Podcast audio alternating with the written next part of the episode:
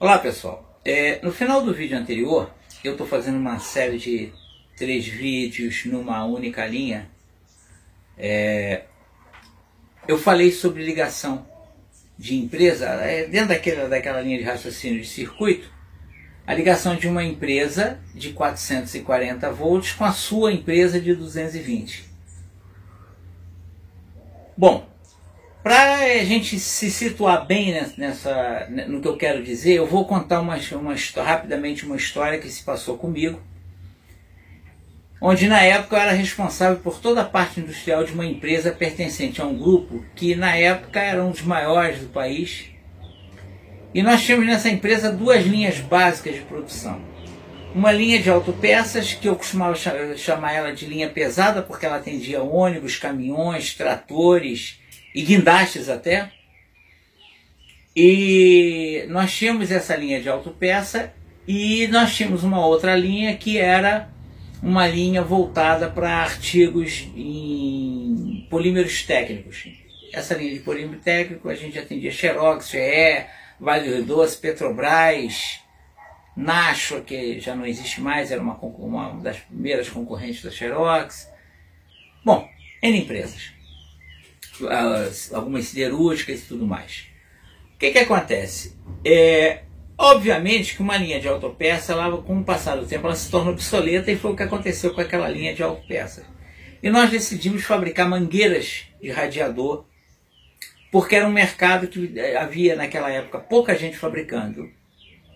E nós montamos uma linha completa. A outra vantagem da linha da linha de, de, de produção que nós montamos com o radiador é que ela não interferia na linha existente, principalmente da, da, das demais autopeças.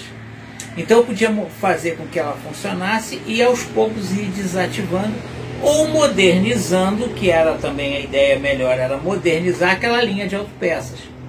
Então o que, que acontece? É, nós montamos essa linha, desenvolvemos um processo e aí, é, por consequência desse processo, nós fabricamos uma mangueira que tinha um perfil bem interessante, porque ela por fora era totalmente lisa. Isso pode não, não aparentemente não significar muito agora, mas na época era importante. Por quê? Porque só quem, for fabri só quem fabricava mangueiras de radiador com a superfície externa lisa era justamente a empresa que fornecia para as montadoras. Todas as outras empresas, que eram poucas, que fabricavam a, a mangueira de radiador, elas tinham por característica um aspecto corrugado por, por fora. Não, é não, não, é, não, isso não tem nada a ver com qualidade, tem a ver meramente com o processo utilizado de fabricação. O que, que acontece? Como a nossa mangueira, é, quando nós começamos a colocar essas mangueiras no mercado, é, paralelo, para ainda em, a nível de feedback, nós não tínhamos ainda uma série de aspectos definidos, nós começamos a colocar para poder ajustar todo esse processo. Essas mangueiras chamaram a atenção de, de montadores e duas montadoras nos procuraram, uma não avançou muito e a outra avançou bastante as negociações, até o ponto de recebermos de, dessa montadora uma minuta de contrato e essa minuta de contrato me foi entregue para mim fazer uma avaliação de toda a questão industrial da, da, da, dessa mangueira. Bom, desse fornecimento para essa montadora. O que, que acontece? Quando nós fizemos uma reunião para tomar decisões a respeito do assunto, eu fui veementemente contra se fornecer para a montadora. Primeiro porque eu teria que desviar, praticamente paralisar todo o processo que eu já tinha montado, para fazer exclusivamente mangueiras, porque o volume de mangueiras que a empresa queria absorvia toda a minha linha, todo o meu processo produtivo. Primeiro fato. Segunda questão é que até aí isso podia não ser um problema, já estava tudo montado, era só uma questão de, ferramental final. Ora, mas o problema é que a, no contrato vinha dizendo o seguinte: que a, a, a, a, montadora se reservava o direito de cancelar a encomenda, que era uma encomenda anual de tantas mil unidades mensais, e, e, e que eles se reservavam o direito de cancelar o pedido e devolver caso tivessem excedentes de estoque deles, não por defeito, por nenhum problema, não, simplesmente por ser um excedente de estoque. Ora, Embora eu pudesse, é, caso isso acontecesse, remodelar o meu processo e pegar aquelas, aqueles excedentes recebidos de volta e colocar no mercado, havia um caminho, isso tudo levaria um tempo de maturação. Até porque eu teria que colocar no mercado um produto que, já, que não tinha tradição, que era a, a, minha ideia original de produção de mangueiras, de, de todos os veículos, de todas as, as matizes que eu tinha. Então, se você não tem, como é que você entra no, no mercado? Não é de uma hora para outra.